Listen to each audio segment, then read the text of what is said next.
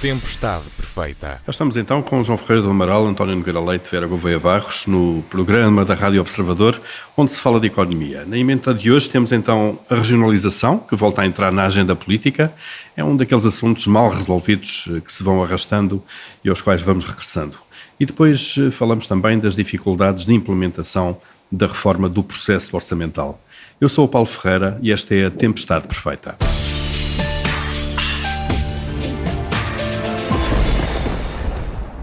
E cá andamos então de novo com a regionalização às voltas. O modelo está na Constituição, mas nunca avançou concretamente. Já houve um referendo eh, que chumbou, eh, que chumbou a sua instituição em concreto e agora regressa com o Presidente da República a desafiar os partidos a clarificarem posições na campanha eleitoral que está a começar e a garantir que aprovará um referendo eh, sobre o tema lá para 2024, se for caso disso. Portanto, este é um assunto que dá pano para mangas. António Nogueira Leite, eh, começando por si, eh, a regionalização é ou não uma boa ideia para o desenvolvimento económico e social do país? Ora, ora, muito bom dia. Eh, eu, por acaso, gostava que o Presidente tivesse feito um outro desafio, que era o que é que os partidos pensam sobre como pôr a economia e o país a, a crescer. Aparentemente, a prioridade foi, passou para a regionalização, enfim, eh, está no seu perfeito direito, foi eleito por uma maioria esmagadora de portugueses. Uh, não penso que seja o problema mais preocupante neste momento para a generalidade das pessoas. embora eu reconheça que existe uma enorme centralização em Portugal, que é necessário aprofundar significativamente os meios eh, para uma efetiva descentralização. E a descentralização não passa apenas uh, por ter a administração pública dispersa pelo território, passa também por ter competências efetivamente uh, disponíveis a um nível mais próximo das populações. a regionalização é, no fundo, a criação de um espaço ou, ou de, um, de, um, Estado intermédio eleito que eh, ajude, eh, na intenção dos seus apoiantes, a uma aproximação das políticas públicas ao território, uma auscultação mais próxima eh, das, das, pessoas, enfim. Eu penso que não é por aí, não é talvez a forma mais eficaz, mas, aliás, não foi isso que os portugueses pensaram quando, no final do século passado, eh, rejeitaram em referendo, eh, mas eh, eu percebo que, passados estes anos todos, haja legitimidade para pôr o tema em cima da mesa. E percebo também que, para o pessoal partidário, seja um tema muito importante. enfim, eu já fui autarca, fui presidente da Assembleia Municipal de Aveiro entre 2013 e 2017 eh, e notei que havia por parte das pessoas eh, ligadas ao poder local uma ansiedade muito grande relativamente à criação de, de regiões eh, que, enfim, que já existem, mas em que os seus representantes fossem, fossem eleitos. Eles agora são eleitos de uma forma muito indireta, a partir dos presidentes de Câmara, eu, mas eu penso que nos devíamos centrar mais, não tanto na, nessa questão, mas na questão da descentralização, mas é, uma, é um tema que vai a votos. É, é o meu único medo é que criemos uh, efetivamente uh, mais um nível que tenderá a crescer uh, na, em, termos na, a nível intermédio entre a administração central e a administração local, Uh, em que medida é que isso justo, é que isso poderá levar a duplicações, poderá levar também a imensa, a uma grande concentração de poder em determinadas pessoas a nível regional? Temos que ver, eu acho que um dos nossos problemas do poder local é o excessivo eh, é a excessiva concentração de poder nos presidentes de Câmara, que dirão o contrário, naturalmente, mas que quem conhece o país para além de Lisboa eh, sabe que esse é um facto e, portanto, há aqui, eh, para além da ideia da regionalização, existe todo, uma, to, todo um especificar de exatamente como é que ela será feita, quais é que serão eh, os órgãos, como é que temos um regime de checks and balances que efetivamente permitam reduzir esta tendência quando olhamos para áreas geográficas mais pequenas, de excessiva concentração do poder em determinadas pessoas ou num determinado conjunto muito restrito de pessoas, e, e, e portanto eu penso que é algo muito em aberto e reconheço que é útil saber o que é que os partidos pensam, mas tem que ser mais do que achar regionalização ou não, é que regionalização, que vantagens é que ela pode trazer e como é que nós mitigamos os seus inconvenientes. A discussão tem que ser uma discussão bastante completa. Como eu digo, não parece que seja a mais preocupante para o país neste momento, mas é que está em cima da mesa, terá de ser feita. Exato, e parece que vai ser feita agora nesta campanha eleitoral também. João Ferreira do Amaral, eh, também a sua a forma como olha para este processo eternamente adiado. Bom, eu vou abordar mais do ponto de vista económico. Vamos ver, o que está em causa aqui é, é, a criação de regiões administrativas, portanto, não é um nível de regiões como são as regiões autónomas, que têm um caráter completamente diferente. Portanto, eu penso que uma região administrativa justifica-se se eh, for melhor para os objetivos de uma política territorial em Portugal. Ora, o, o que está em causa em Portugal do ponto de vista territorial, que é o maior problema Uh, evidentemente que há mais, mas este é o maior problema de todos e que tem sido intratável ao longo do tempo, é de facto o despovoamento do interior e, e, e o quase desaparecimento em termos económicos de largas zonas e demográficos de largas zonas do interior. Isso uh, significa um empobrecimento uh, não apenas económico, mas também cultural do país. E, portanto, se a regionalização for no sentido de criar um nível administrativo que permita reverter esta, esta tendência que já vem desde os anos 60 do século passado para a desertificação do interior, penso que a, a regionalização seria útil. A questão é que não me parece que isto esteja, seja esta a preocupação fundamental. Não vejo justificado, desse ponto de vista, a criação do processo de regionalização. Uh, é mais uma questão de, penso eu, de criar um nível administrativo intermédio uh, com, enfim, com, com uh, elementos eleitos, mas não me parece que haja uma grande preocupação de justificar, do ponto de vista dos objetivos que deve ter uma política territorial em Portugal continental, uh, a criação de regiões autónomas, de regiões administrativas. E eu penso que isso é, a meu ver, um, um, um grande falha, porque, pelo menos para mim, se for chamado a votar em referendo, eu adotarei como critério a minha avaliação se o que se é proposto será útil ou não desse ponto de vista. E, e, e da forma como está neste momento, não, não vê não, essa Não é nada claro nem justificado, penso eu.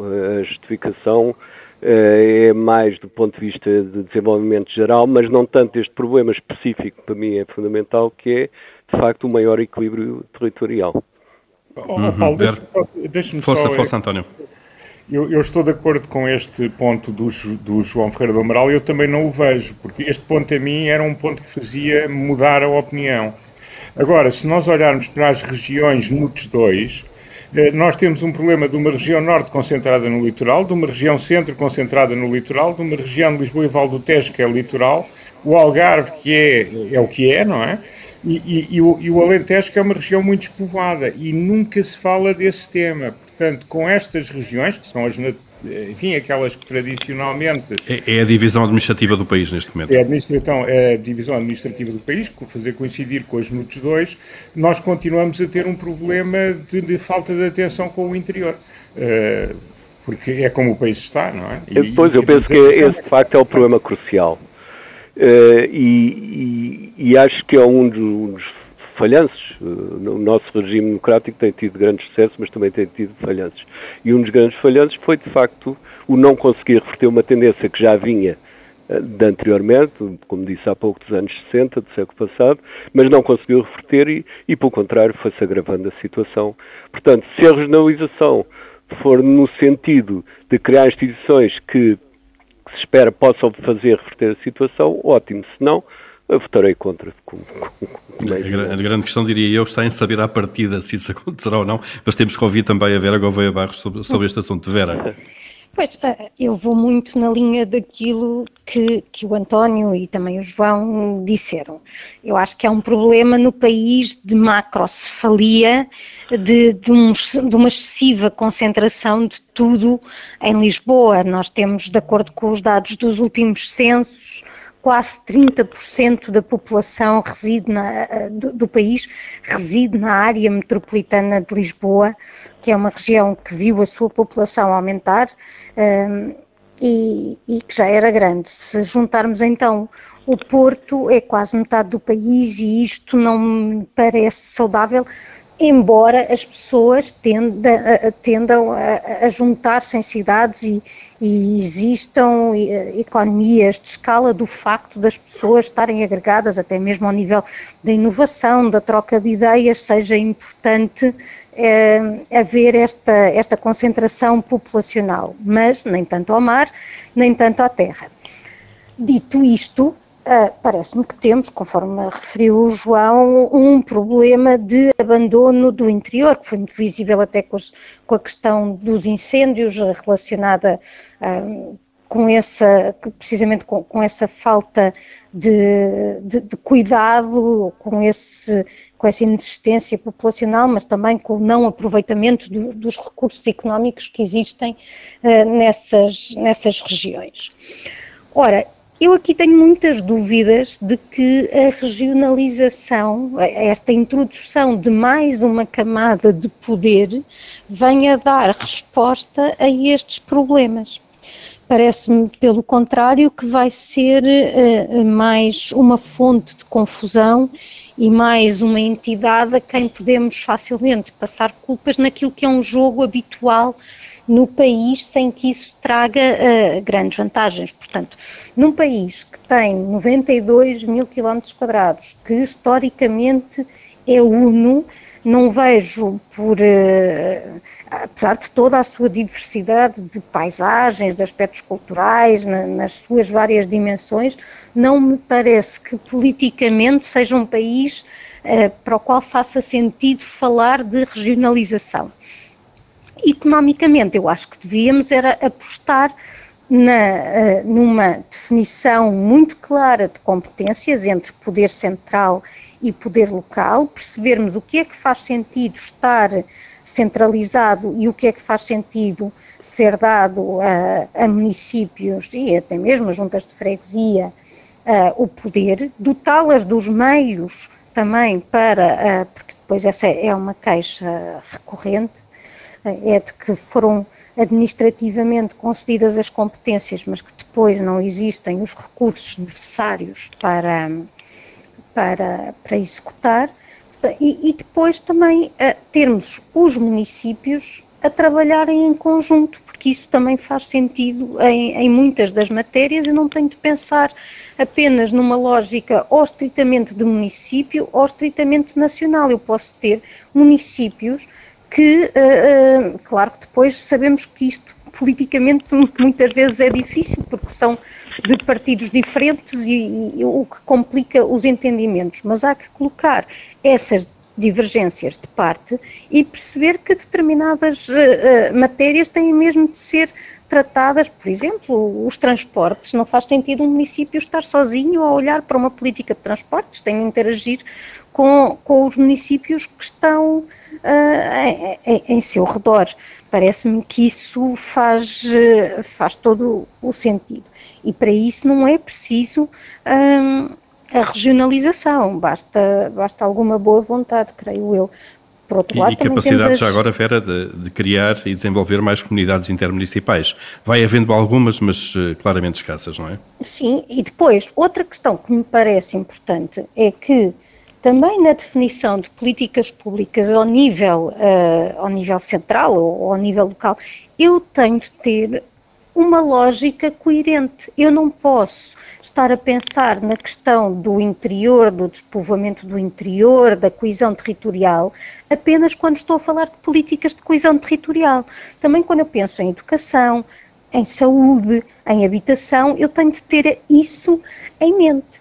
E, portanto, hum. também, como há, há pouco dizia, e, e, eu concordo totalmente com o António, mais do que a regionalização, temos de pensar na, um, nesta descentralização, em que a descentralização, como, como ele bem referiu, não é apenas lançar uh, organismos públicos espalhá-los pelo país, embora eu consiga pensar em alguns exemplos que se calhar faz muito mais sentido não estarem em Lisboa, mas também esta parte de permitirmos que, por exemplo, na formação profissional, seja a zona do Val do Ava decidir qual é quais são, qual, qual, é a carta formativa que dá e isso não ser decidido algures numa avenida em Lisboa.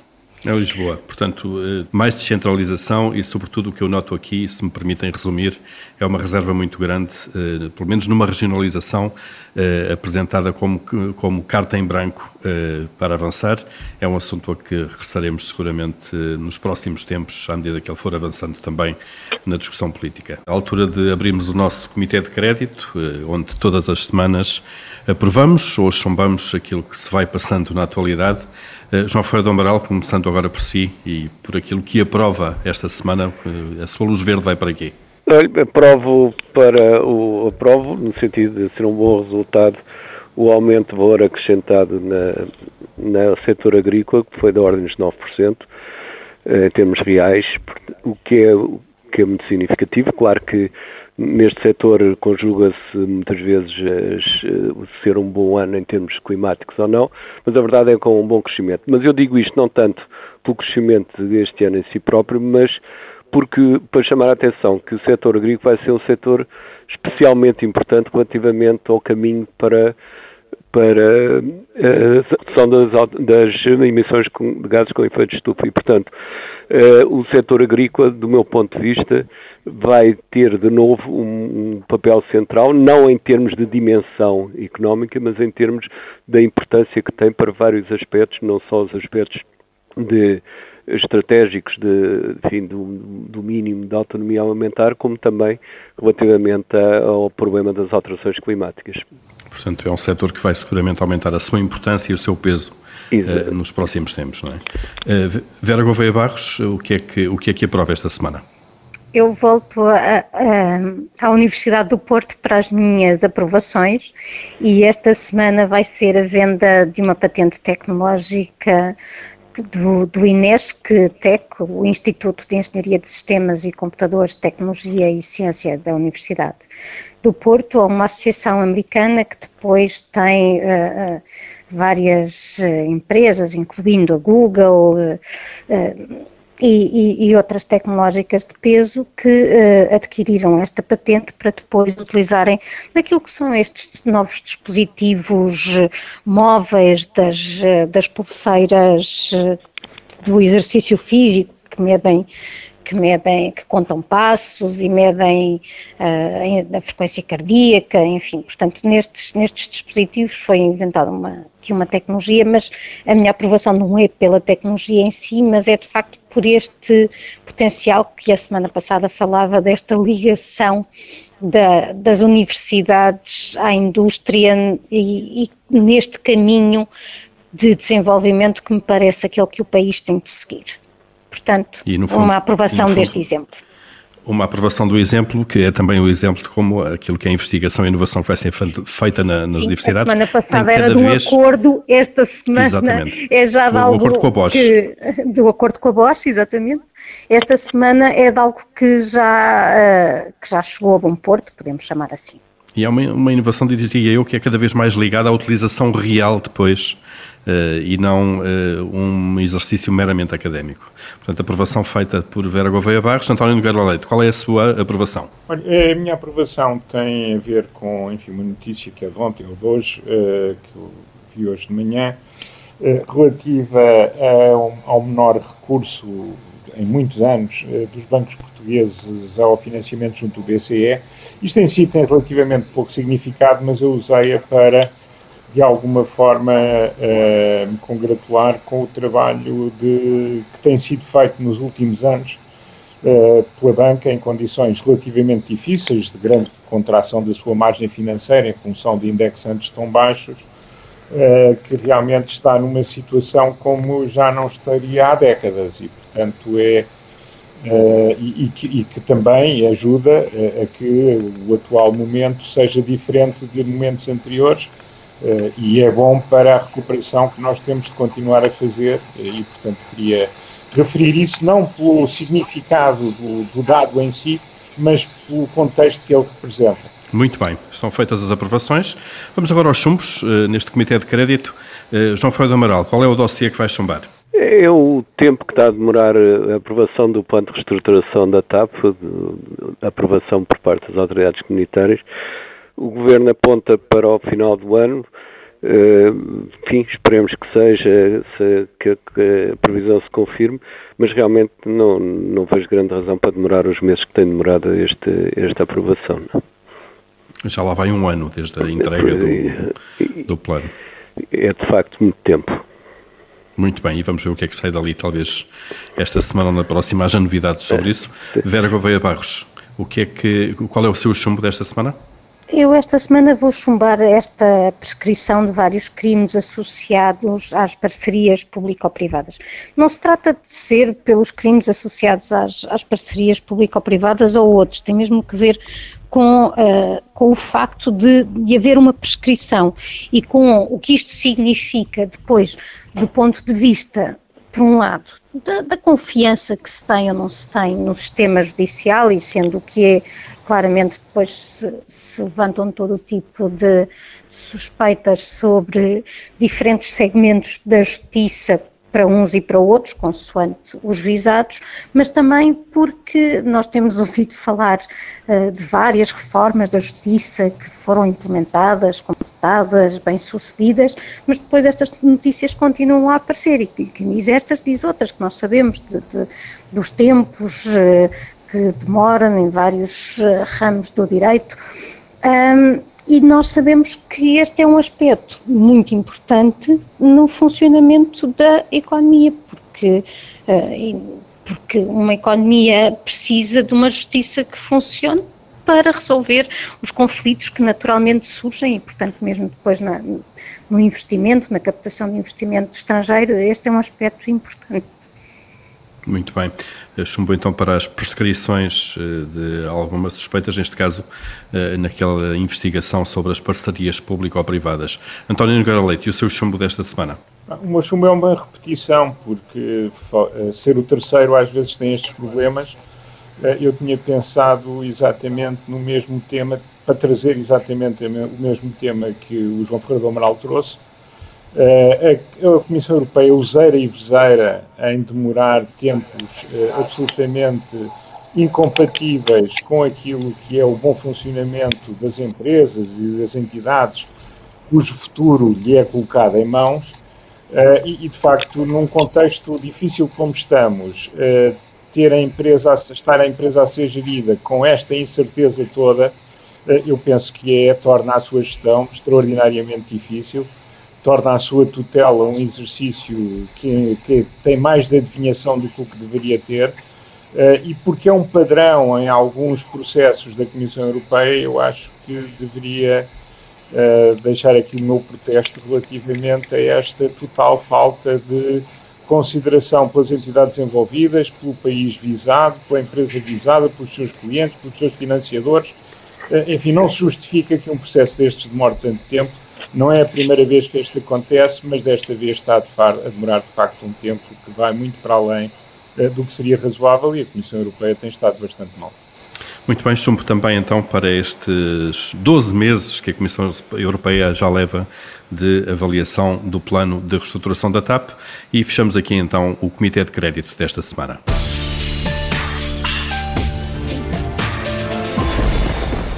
Temos alguns minutos para olhar para a reforma do processo orçamental.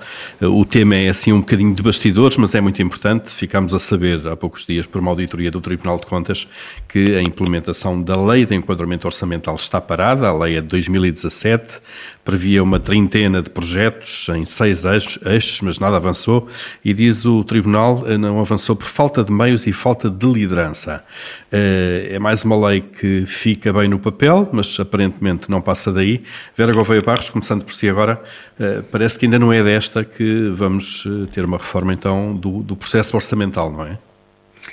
Pois, parece que não, e, e, esta lei de facto fica bastante bem no, no papel, era bom que saísse dele e fosse implementada, porque uh, o que está aqui em causa é termos finalmente aquilo que até uh, falámos a propósito na altura do debate relativamente ao orçamento, que é nós, para cada medida tomada, sabermos qual é que é o, o, o custo e depois o, o benefício dela, que é, não é uma informação de modo algum irrelevante.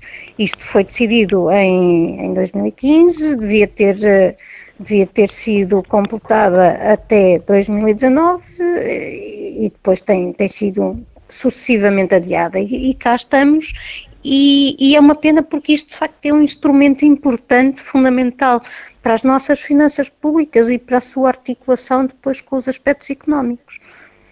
É, é um, já agora a lei ia permitir que o nível de informação até que fosse transmitido ao país eh, da área de, de, de, programas orçamentais, a forma como o dinheiro é gasto, eh, todos íamos ter mais informação sobre isso e a Exato. própria forma de, de, chegar ao orçamento ia ser eh, também mais informada. Exato, porque fica, nós nesta altura temos, nesta altura nós temos informação por setor, sabemos que é para o Ministério da Saúde, sabemos que é para o Ministério A, B ou C mas depois não sabemos exatamente em quê, em que é que, em que, é que isso foi gasto e de que forma é que esse dinheiro que foi gasto se refletiu uh, em, em, ganhos. E isso é fundamental. Claro, Esse para decisões mais de informadas. António Nogueira Leite, como é que olha para, este, para esta paragem praticamente da, da, da lei do enquadramento orçamental? Esta lei do, do enquadramento orçamental parece uma gêmea da autoridade de transparência que também não avança. Que está há muitos anos para avançar e não tem meios e, sobretudo, não há vontade, não é? Uh, eu, eu, acho que é importante pelas razões que a Vera disse, porque uh, nós temos que ter não só o registro, como a própria análise das decisões carecem de toda uma, enfim, de todo um enquadramento que permita depois avaliar aquilo que foi feito eh, não apenas eh, pelo resultado final, eh, mas pela, enfim, pelo, pelo, que, pelo que significa no processo de afetação de recursos comuns. E uma lei de enquadramento orçamental dá muita informação sobre isso. E é, eu julgo eu, que é consensual entre, entre, entre as pessoas da nossa profissão que ela é fundamental. Tê-la quatro anos sem avançar por falta de meios eh, eu não quero dizer que há aqui uma intenção de falta de transparência, mas há pelo menos eh, uma grande falta de empenho com algo que é muito importante para o escrutínio público. E isso preocupa, é evidente. Isso tem custos para o país. João Ferreira do Amaral, uh, como é que olha para isto também? Já agora, eu, eu, ainda sou do tempo, acho que já posso dizer as coisas assim, em que se falava até de começar a construir um orçamento de base zero, porque ah, o orçamento é sempre foi. Lembram-se disso há 20 ou 30 anos? É verdade. Eu sou testemunha que o Fernando Pacheco tentou começar a fazer uma, mas desistiu ao fim de umas semanas. Isso no final da década de 90, se não erro, certo? Exatamente, exatamente. Exato. Uh, João Ferreira do Amaral, uh, mas continuamos a fazer os orçamentos da mesma maneira, não é? Uh, em alguns aspectos, pior. Uh, porque, por exemplo, na, na, questão do investimento público, eu já chamei várias vezes a atenção para isto, sabe-se hoje menos do que se faz em cada ano do que se sabia há 20 ou 25 anos atrás. E, portanto, piorou em, várias, em vários domínios. Agora, eh, eu também vou ser mais tolerante um pouco do que, do que os colegas de painel, porque eh, há aqui um problema muito complicado a resolver, que é o problema da contabilidade. Eh, há, um, aliás, um, um, a criação de um sistema de normalização contabilística para o setor público é de facto muito complexo, porque o setor público, desde que se alargou o perímetro, chamado perímetro do que é considerado setor público, integra em si serviços com as mais diversas autonomias, integra empresas públicas, etc. E fazer uma normalização contabilística disto é extremamente complexo, embora se tenha avançado alguma coisa apesar de tudo. Porquê é que é importante a normalização contabilística? Porque com base nisso é, é que se pode ter uma noção de, de, coisas que à partida são importantes, mas que não são fáceis, eh, se não houver esse cuidado, de contabilizar adequadamente. Por exemplo, uh, os verdadeiros compromissos para o futuro, que é uma, uma coisa fundamental em termos da, da, orçamentação, porque embora o orçamento seja anual, é importante saber sempre os compromissos que estão relativamente ao futuro. Coisas, por exemplo, como as concessões de serviço público, etc. Há uma míriade de problemas complicados do ponto de vista contabilístico que se tem a resolver. E eu não me espanta que haja pouco pessoal para isso, porque é de facto um aspecto extremamente eh, técnico e, portanto, exige uma grande especialização.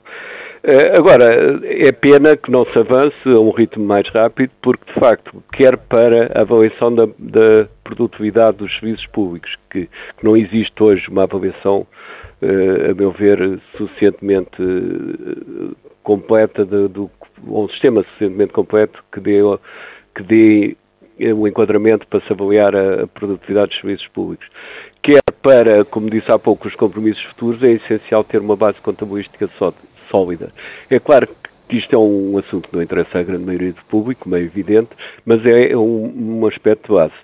Eh, devo dizer que os orçamentos antigos também a contabilidade não era boa, porque por exemplo, não existia contabilidade patrimonial, agora faz um esforço para haver contabilidade patrimonial e não havia nem por sombras a complexidade do setor público que há hoje. Uh, em qualquer caso, a única coisa que posso desejar é que seja possível dar um ritmo maior para para essa para avançar nesta base contabilística que é que sem isso eh, torna-se muito difícil depois avançar mais nos outros domínios. É, é a base de onde, de onde, de onde parte tudo. tudo. Eh, já agora, informações que vêm desta, desta auditoria do, do Tribunal de Contas. Eh, foi criada na altura a Unidade de Implementação da Lei de Enquadramento Orçamental, é assim que se chama, mas eh, o, o Gabinete Executivo nunca reuniu, desde 2017. Tinha 16 colaboradores em meados de 2019, mas em junho de 2020. Parece que, dada a complexidade dada a complexidade, toda a gente perdeu o ânimo. E a ideia que dá visto assim. Mas não devia ser Sem assim. dúvida.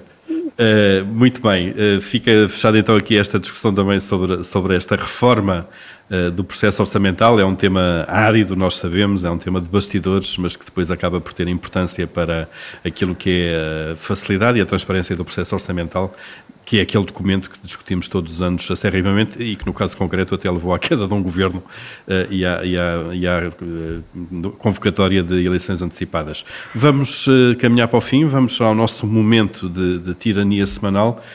António Nogueira Leite, se mandasse, o que, é que, o que é que fazia? Como já talvez tenha notado na minha intervenção inicial sobre a regionalização, eu obrigava os partidos a serem muito concretos naquilo que são as suas medidas de política em termos uh, de política de concorrência, em termos de política fiscal, em termos de política de investimento, etc., etc., relativamente àquilo que é o nosso problema essencial neste momento, que é a incapacidade de fazer crescer a economia a prazo.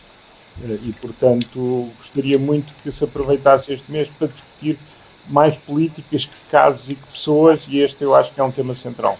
Muito bem, políticas. Venham daí então as políticas viradas para, para o crescimento. Uh, João Ferreira do Amaral, e qual é a sua ordem desta semana? Era também, é também relativamente à regionalização, mas uh, no, no outro aspecto. Eu penso que uh, não, é, não é um tema fácil de referendar, porque há muitas hipóteses possíveis. Portanto, eu começava a pensar já no tipo de de, de, pergunta que se pode fazer ao, ao, aos, aos, cidadãos sobre se, se, querem ou não regionalização, porque não basta dizer que querem ou não querem. Eu, eu pelo menos, falo por mim, dependerá do tipo de regionalização que, tiver, que estiver na, em cima da mesa. Portanto, pois. Eh, já agora, eh, João, no, no, no referendo de, de, do final da década de 90, a pergunta foi se concorda com a instituição em concreto das regiões administrativas. Só que, eu acho que isso é muito pouco, ser... acho que isso não... não, não claro. isso, as pessoas, e eu inclusive, terão tendência a votar não, porque não querem dar um cheque em branco, como é evidente. Tal uh, cheque em branco. Portanto, acha que se a regionalização do meu entendimento tanto pode ser boa como má, dependendo quer da, das regiões que abrange, quer dos objetivos, quer dos poderes que são efetivamente transmitidos. Não é? Portanto, Portanto essa questão concreta de racionalização. É, não vai ser fácil de, de pôr disso numa pergunta sujeita a referendo, não é? Pois, eh, imaginamos que não. Eh, vamos ver o que é que isto vai dar. Vera Gouveia Barros, eh, se mandasse, o que, é que, o que é que decretava esta semana? Ora bem, eu até na sequência um pouco deste último tema, em que um dos problemas de não termos uh, avançado é que depois agora temos fundos do PRR mas não sabemos o que é que já foi desenvolvido, quais são os, ainda não identificamos constrangimentos nem nada. Tenho, uh, vou, mandar que estes problemas sejam resolvidos noutras áreas e, e tem que ver com o nível de digitalização da, da, administração pública. Não se entende, por exemplo, que em 2021 alguém vá ao hospital numa segunda-feira e na sexta-feira não tenha na sua área do utente os exames que realizou para poder partilhar com o médico a, a cuja, com quem se vai consultar. Não, não, para mim não é também concebível que nós tenhamos uma ferramenta como a assinatura digital, que é muito útil, mas depois uma universidade pública não permita que contratos uh, sejam assinados remotamente com essa assinatura reconhecida. Portanto, uh, não é preciso PRR, utilizem aquilo que já há. Um, ehm, antes de vir o dinheiro que é para ele ser aplicado realmente nas coisas que ainda não existem. Não é só para basicamente utilizar o dinheiro. Podem começar uh, já a seguir ao almoço no equipamento mais básico que já devia estar em funcionamento. Penso que é isso. Muito bem, está feita mais uma Tempestade Perfeita com António Nogueira Leite, João Freire do Amaral, Vera Gouveia Barros. Regressamos eh, para a semana para fazer já o balanço do ano. Até lá, eh, pode ouvir-nos, pode ouvir este programa sempre em podcast nas plataformas habituais.